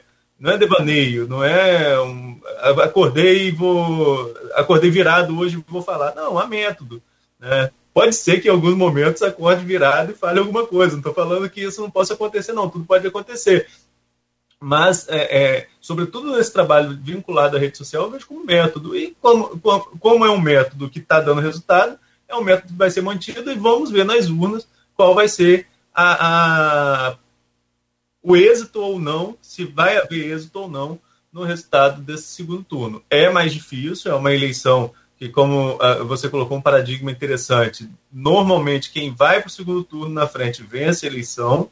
Então você tem aí. É, é, esse histórico para quebrar, mas, como você mesmo pontuou nessa semana em outro programa, todas as marcas estão aí para ser quebradas, né? Será que vai ser dessa vez?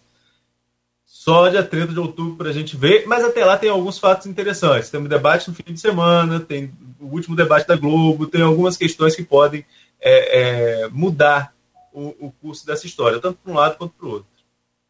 Vou só acrescentar, Aloysio, então, antes de, de, de você colocar aí o que você pensa, que eu dizia que a Talíria começou a pegar, ela falou aqui ontem sobre alguns pontos de é, estratégia de alimentar esse, ela chegou até a citar submundo da, da, da extrema direita, mas quem pegou muito bem essa coisa é, foi a Simone Tebet. Gente, se o vermelho é o problema do PT, Primeiro ela falou que quando ela chegou no comício, vai dar PT, vai dar PT, vai dar PT. Ela viu o pessoal cantando, a torcida, os, os simpatizantes do Lula. Ela virou e disse: gente, não tem eleitor nenhum no Brasil, ou pelo menos a maioria, é, mas foi o que ela falou: não tem eleitor votando em PT. Tem eleitor votando em Lula ou contra Bolsonaro. Então vamos parar de cantar essa musiquinha, que não é isso, ninguém quer saber de PT. Outra coisa que ela observou: se o vermelho é o problema Vamos todo, todo mundo de branco. Vamos todo mundo de branco. Parece que no interior de São Paulo é a maior rejeição ao vermelho. Então vamos todo mundo de branco. É... Como é que você consegue captar essa, essa, essa coisa, Aloysio, de, de que eu coloco aqui que o Bolsonaro faz campanha fora da caixa, ele quebra todos os paradigmas e se a gente for falar de exemplos, a gente vai ficar aqui amanhã toda. E você conhece muito melhor do que a gente, não precisa a gente citar. Como é que você entende esse momento e o que, que você até poderia sugerir é, no sentido de dessa mudança feita por Bolsonaro nesse estilo de campanha que, que o Arnaldo pontua bem como método, onde ele domina absolutamente a internet, coisa que a esquerda não conseguiu fazer aqui no Brasil. Eu acho o seguinte: é, toda tática inovadora, toda tática inovadora, é, o, é, quando ela é bem, bem executada, é uma coisa diferente do que foi feito até então. Os adversários têm muito problema em lidar com aquilo. Assim, desde sempre. Os espartanos, da, lá na Grécia Antiga, diziam: nunca faça. que era o, uh, grande, o grande exército da Grécia Antiga, diziam: nunca faça guerra contra o mesmo povo muito tempo, porque eles vão aprender sua maneira de lutar e com ela vão te vencer. Isso funcionava 400 a.C., 500 a.C., funciona hoje. Todo mundo aqui lembra do Barcelona de Messi, Chave e Nesta. Né? Como é que aquela tática foi desenvolvida? Estamos chegando Copa do Mundo aqui. É, olha para Messi, Chave e Nesta. O que, que é em comum entre os três? São três homens muito pequenos, de 1,60m e pouco, e muito habilidosos. Então, são muito habilidosos os três, muito, né? E homens pequenos. Como é que três homens pequenos, como é que é, Chave, Mestre, é, Iniesta ou Messi marcariam o Schweinsteiger, por exemplo, da altura de Arnaldo? Não marca. Copa Copa não marca nunca.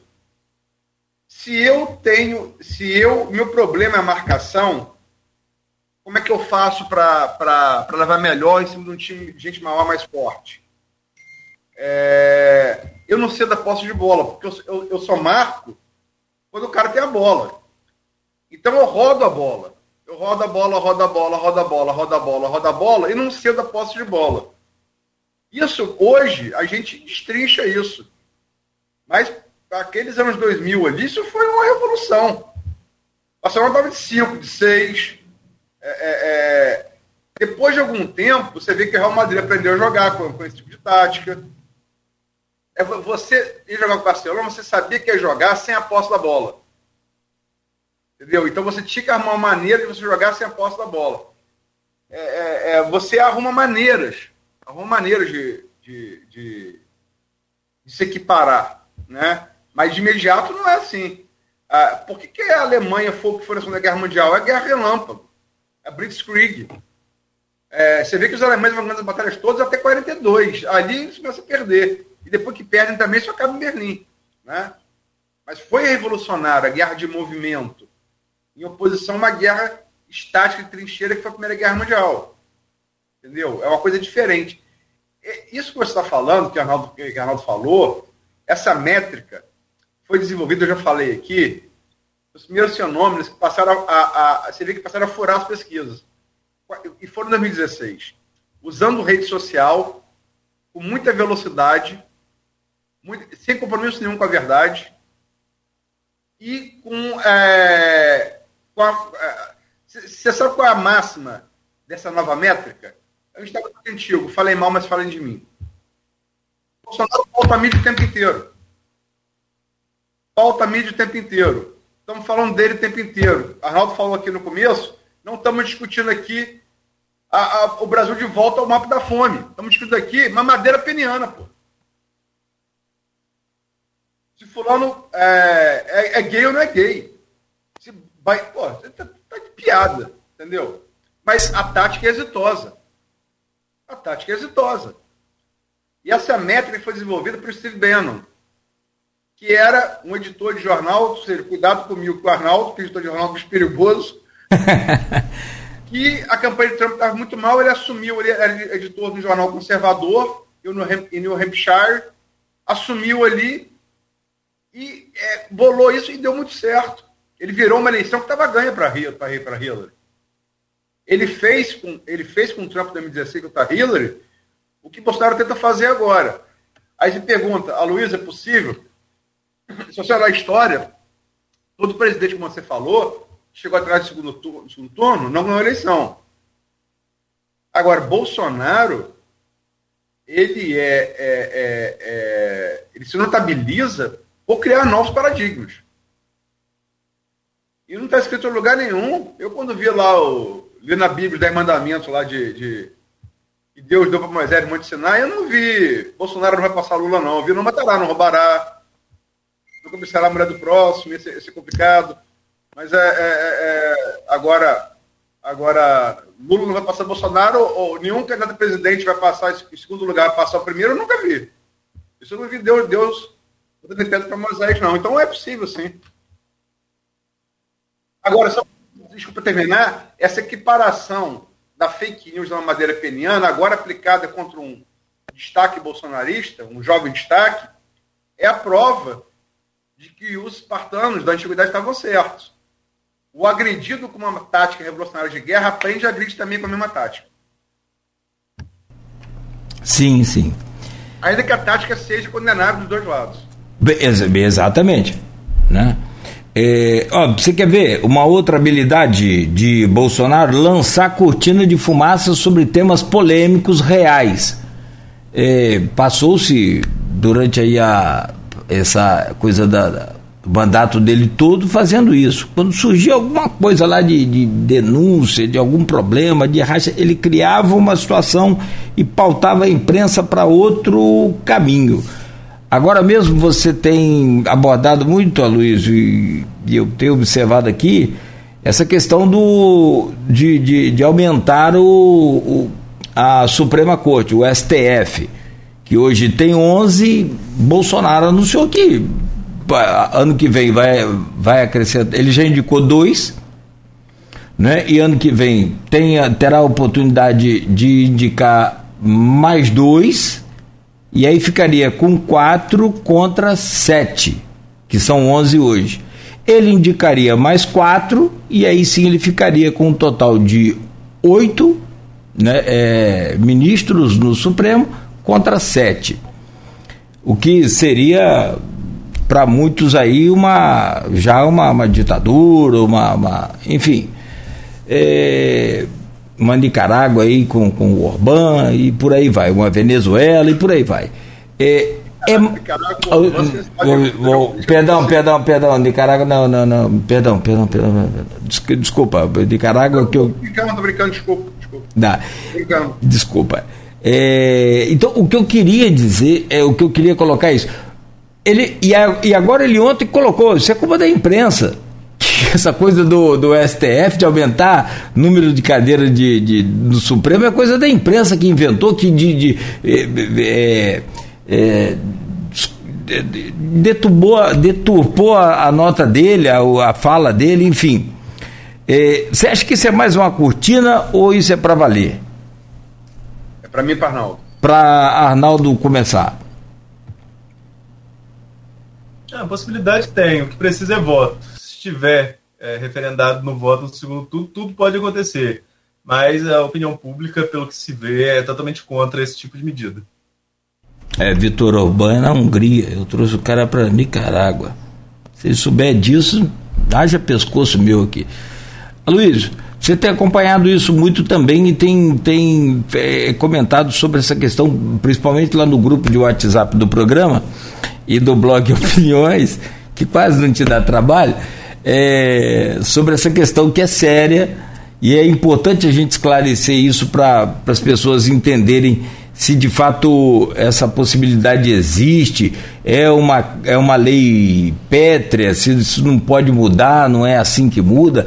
Como é que é? é, é, é esse mais ou é mais um, uma tática de, de Bolsonaro sobre a, a situação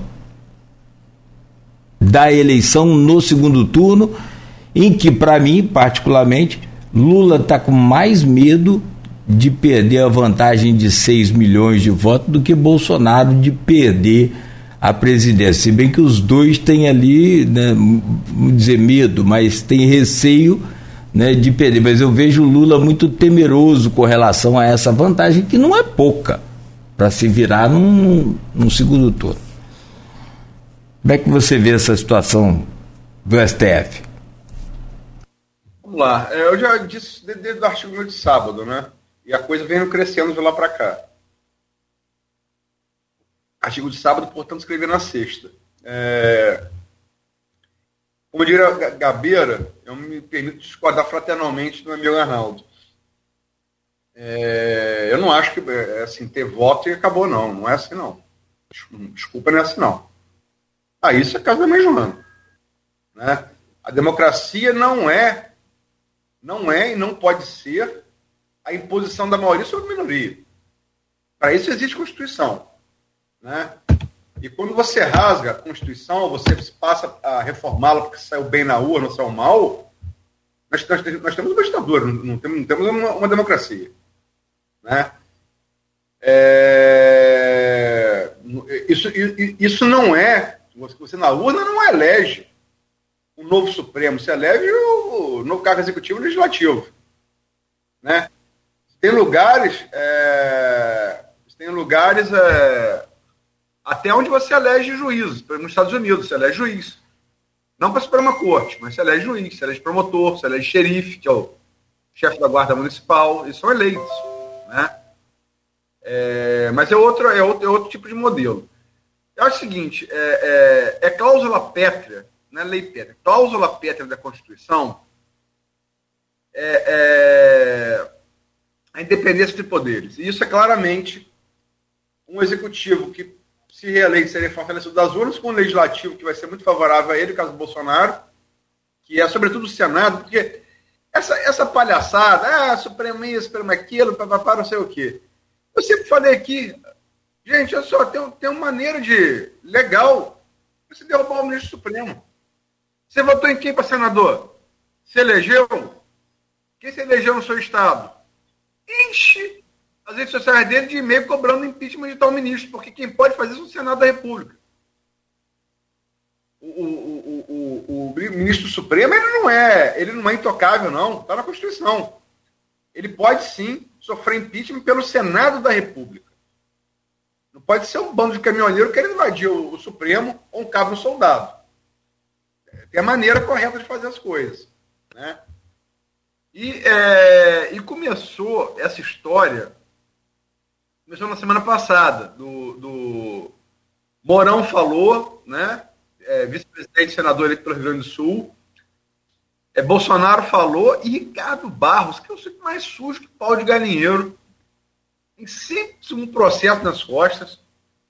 Entendeu? É, aquele negócio da Covaxin de, do governo Bolsonaro, ele tava, o próprio Bolsonaro falou, ah, isso é coisa de Paulo, perdão, Paulo Barros não, Ricardo Barros. Isso é coisa de Ricardo Barros. É, é, quem definiu bem Ricardo Barros foi Maluf. Quando o Ricardo Barros passou pelo Ministério da Saúde de Temer. E lá deixou também suas digitais. Né, sujas. É, é, é... Ah, está na saúde, ele é muito bom em operações. Maluf pode dar aula nesse tipo de operações, né? É, é pós-doutorado. Eles ficam igual. Né? E é se destacar que Ricardo Barros sempre teve aí. Ricardo Barros estava no governo Fernando Henrique. Ricardo Barros estava no governo é, Lula. Ricardo Barros estava no governo Dilma Rousseff. Ricardo Barros fez parte da liderança desses governos. Ele foi, ele foi ministro de Temer e ele fez parte da liderança dos governos Fernando Henrique, Dilma, perdão, Lula e, e, e, e Dilma. Só que ele nunca ganhou uma ascensão como está tendo agora. Né? É, e o cara como Ricardo Barros, ele falou no, no ao vivo no Globo News enquadrar o judiciário. É, eu, eu, eu posso me chamar no cachorro, né? Eu, chegou aqui. Né? Agora, por outro lado, a destacar que até Bolsonaro assumir, é, eu falo, é que eu falo, a mudança, como Bolsonaro criar novos paradigmas. Até Bolsonaro assumir, Ninguém discutia que era juiz supremo, só jornalista ou jurista. Hoje em dia, cidadão sabe mais o nome dos 11 ministros que sabe o nome dos 11 da seleção brasileira que vai, que vai disputar a Copa do Mundo daqui a pouco. É, e, e, é verdade, ele criou entre vários outros novos paradigmas. E ele conseguiu criar uma suspeição contra o Supremo baseada em fake news, mas que não existia antes. Então, o que eu creio é o seguinte: ele talvez tenha identificado na pesquisa quali que as campanhas fazem que isso daria voto. E ele apostou nisso. Só que a reação, como foi aqueles ataques, quando ele reuniu aqueles embaixadores lá no Palácio da, da, da Alvorada para falar contra a, justiça eleitoral e falar contra as urnas eletrônicas, o efeito está sendo muito ruim. Aí ele ontem falou, não, isso é coisa, isso é coisa da, da, da, da imprensa. Eu, eu imprensa não falei isso, não. É, quer dizer, é, é outra coisa que existe desde a antiguidade. Olha, não culpe o mensageiro pela mensagem. Ele não tem culpa, porque era comum na antiguidade, o rei chegava com a mensagem de outro rei, não gostava da mensagem, matava o mensageiro. É mais ou menos o que o Bolsonaro faz hoje com a imprensa. E olha que mensagem é dele, dele para ele mesmo. Então, eu, eu acho o seguinte: é, é, de fato, foi isso que na Venezuela levou uma democracia, uma ditadura de esquerda. Foi isso que na Hungria, na Polônia, levou democracias europeias, europeias a ditaduras. É, é isso que leva. É isso que leva. Né? E que não é segredo que ele, que ele vai tentar, vai, acho que ele vai tentar. Agora, independente se ele ganhar, se ele perder, é, qual vai ser a reação? A reação agora foi grande. Grande. Magistrados, é, é, advogados. Se bem que tem um como o grupo prova, que é advogado que passa pano nisso, né? Advogado que passa pano nisso deve acreditar em madeira peniana, mas enfim. É... Eu acho que foi uma coisa que ele tentou com base em pesquisa aquária, ele quer fazer de fato, ele tentou pesquisa aquária, mas a reação foi muito ruim e ele culpou, não, a culpa da imprensa, não falei isso não. É, a coisa não andou. Não, não, é aquela, aquela que a gente está falando aqui, sobre esses paradigmas. Ele vem quebrando e, e, vai quebrando agora com mais esse. E a cortina de fumaça. Só que dessa vez não, não colou. Joga para ver se cola. Mas uma coisa é certa, Arnaldo falou mais cedo, você já falou. Isso é tudo é método, isso é tudo trabalhado. Não é nada é, a moda. É, vamos embora, não. Gente, são 9 horas e 7 minutos. Hoje é quarta-feira, é feriado, né? É, só para a gente fechar aqui, eu queria deixar vocês à vontade aí, Aloysio e, e Arnaldo, para fazer o encerramento, caso vocês queiram entrar em outro assunto, em outro tema aí, para a gente não avançar muito aqui o, o horário. Por você, Arnaldo. Não, da minha parte, a gente fica por aqui. Amanhã a gente volta a partir das 7h10 devido à propaganda eleitoral. Desejo um bom dia a vocês, aqui da bancada, Luiz, Nogueira, Beto no estúdio, sobretudo os ouvintes, um bom feriado.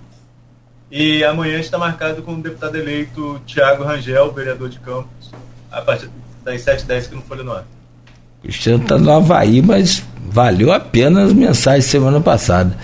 O, o, o, Aloysio, o que também não quer dizer que ele não possa ouvir, né, e nem muito menos é claro que ele pode ver também a gente lá onde ele estiver. O, o Aloysio, caso você queira acrescentar algum detalhe a mais, hoje tem o jornal Folha da Manhã, como nós já falamos, houve um atraso na impressão, nos desculpamos aí em nome do, do jornal Folha da Manhã, mas todos os assinantes e leitores já estão tendo acesso aí ao jornal. É, algo a acrescentar mais aí, Luiz, por favor? Sim, eu acho que um fato que está no ponto final de hoje, está no Folha 1 também, é um fato regional aqui da nossa região que alcançou é, ontem no G1. Eu fui dormir, era o assunto mais comentado do G1, que é o principal portal notícia do Brasil, né? É, alunos da, do, de medicina da Universidade de Iguaçu, a UNIG, no campus Itaperuna, estavam participando de Jogos Universitários de Medicina é, intermédio no município fluminense de Vassouras. Foi no dia 7, na sexta-feira passada. É, e passaram a gritar lá, porque medicina é um curso caro na universidade particular, é um curso que só, vamos falar português real, só filho de papai que pode pagar, né? Só burguês que pode pagar, trabalhador, é, não sei que seja um trabalhador muito, não, não, não pode, né? filho de trabalhador não pode. É, e passaram a gritar é, lá na sexta-feira. Ah, eu sou playboy, não tenho culpa se seu pai é motoboy. É, é uma coisa claramente discriminatória, né? Enfim, é um retrato exato do que esse país está se tornando. Do meu ponto de vista, e me abro a, a crítica, é um retrato exato do que o bolsonarismo faz com o país, essa disrupção cognitiva que provoca nas pessoas, e pior, jovens, pior ainda, futuros médicos, nos quais as nossas vidas e os ouvintes podem estar amanhã, depois de amanhã, um tipo de postura dessa, né? É, e não por acaso, talvez não por acaso, não dá para cravar. Como é que foi a votação até Peruna no, no, no, no, primeiro turno, presidente? 60, 60,95% dos votos válidos, né? É, coincidência não há. Né? Espero que, enfim, independente do voto, que é livre, mas a ofensa, a, a desrespeito, é, é, essa, esse ódio de classe, não, não, não é, não é não. Não é, não é livre, não. Fez, fez, tem que responder. Esse aluno ameaçado de expulsão pela própria NIG, né, e que seja usada toda o rigor da lei para punir quem se manifeste dessa maneira publicamente. Tem que sair. Repudiamos aqui, a Folha FM repudia esse, esse, tipo de demonstração. Assim como a direção da própria NIG ontem, ontem fez. Eu vi a nota. De fato, é preciso punir severamente, mas não só, como você já disse, pela punição da, da, da, da faculdade, da universidade, mas também no rigor completo da lei. Isso não é absolutamente. É, isso é repugnante. E nós repudiamos sim, eu, claro, evidente, você fala em nome do Grupo Folha, em nome da Folha da Manhã, a gente também, pessoalmente, a gente repudia esse tipo de, de situação.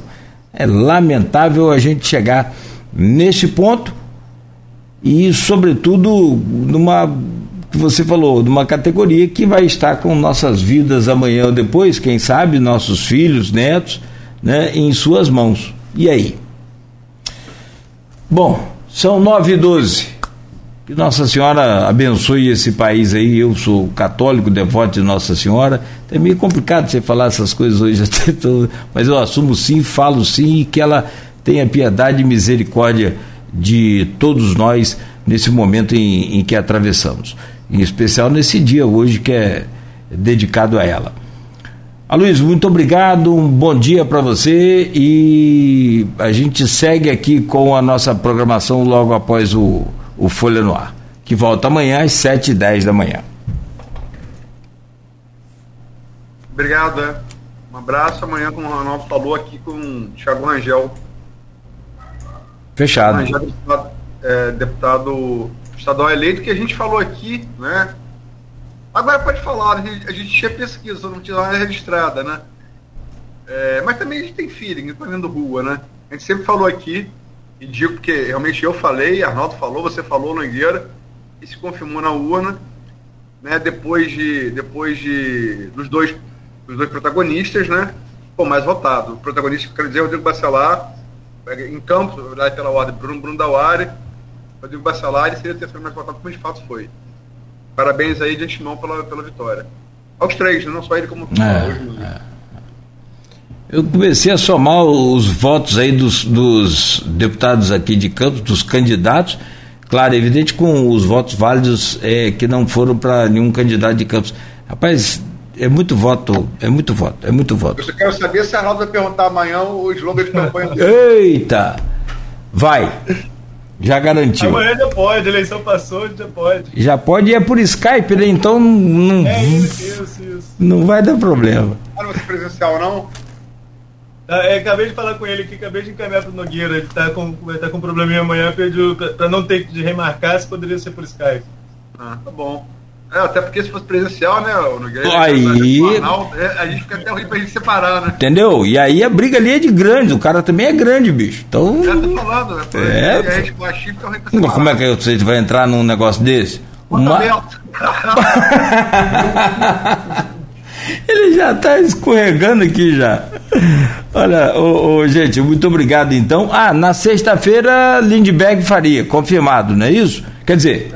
Vou, vou, vou confirmar, né? Porque ele estava afônico, mas chegou a marcar, mas ele ficou afônico. Realmente eu falei com ele, você também falou, ele estava realmente sem uhum. voz. Eu vou ver e confirma que certamente amanhã eu confirmo aqui. Tá bom então. Tá ótimo. Com certeza serão dois lindões aqui no programa, pelo menos. É... Lindbergh e eu, né, naturalmente. 9 e 15 Luiz, bom dia. Bom feriado para você. Monstros S.A. Arnaldo. E, e, e fala com o minha, Arnaldo, Beto, todo mundo, todo mundo no meu barco. Todo mundo. Arnaldo, um abraço, garota tafona. Vai com Deus. Bom dia, até amanhã. Obrigado. A garota tafona é Michael Cruz dele, não. Ah, é? Perdeu é. para perdeu pra Michael Cruz? São 9 e 15 da manhã, fechado aqui o programa. Ainda bem que ele tá por Skype. Ô, Luiz, não provoca, rapaz. Aqui, a gente volta amanhã com Folha. Não, eu tô falando, hum. brincadeira, os dois, os dois são garotos você tá fora. Ué. Sim, sim, sim. Tem muito orgulho de ter sido também. Né?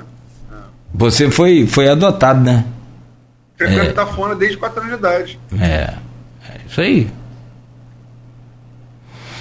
Bom, então vamos lá, vamos à, à luta. A gente segue aqui com a nossa programação ao vivo, hum, né, com muita música e muita informação aqui pela Folha FM. A você que nos acompanhou até aqui, muito obrigado. Tem vários comentários aí, obrigado a todos pelos comentários.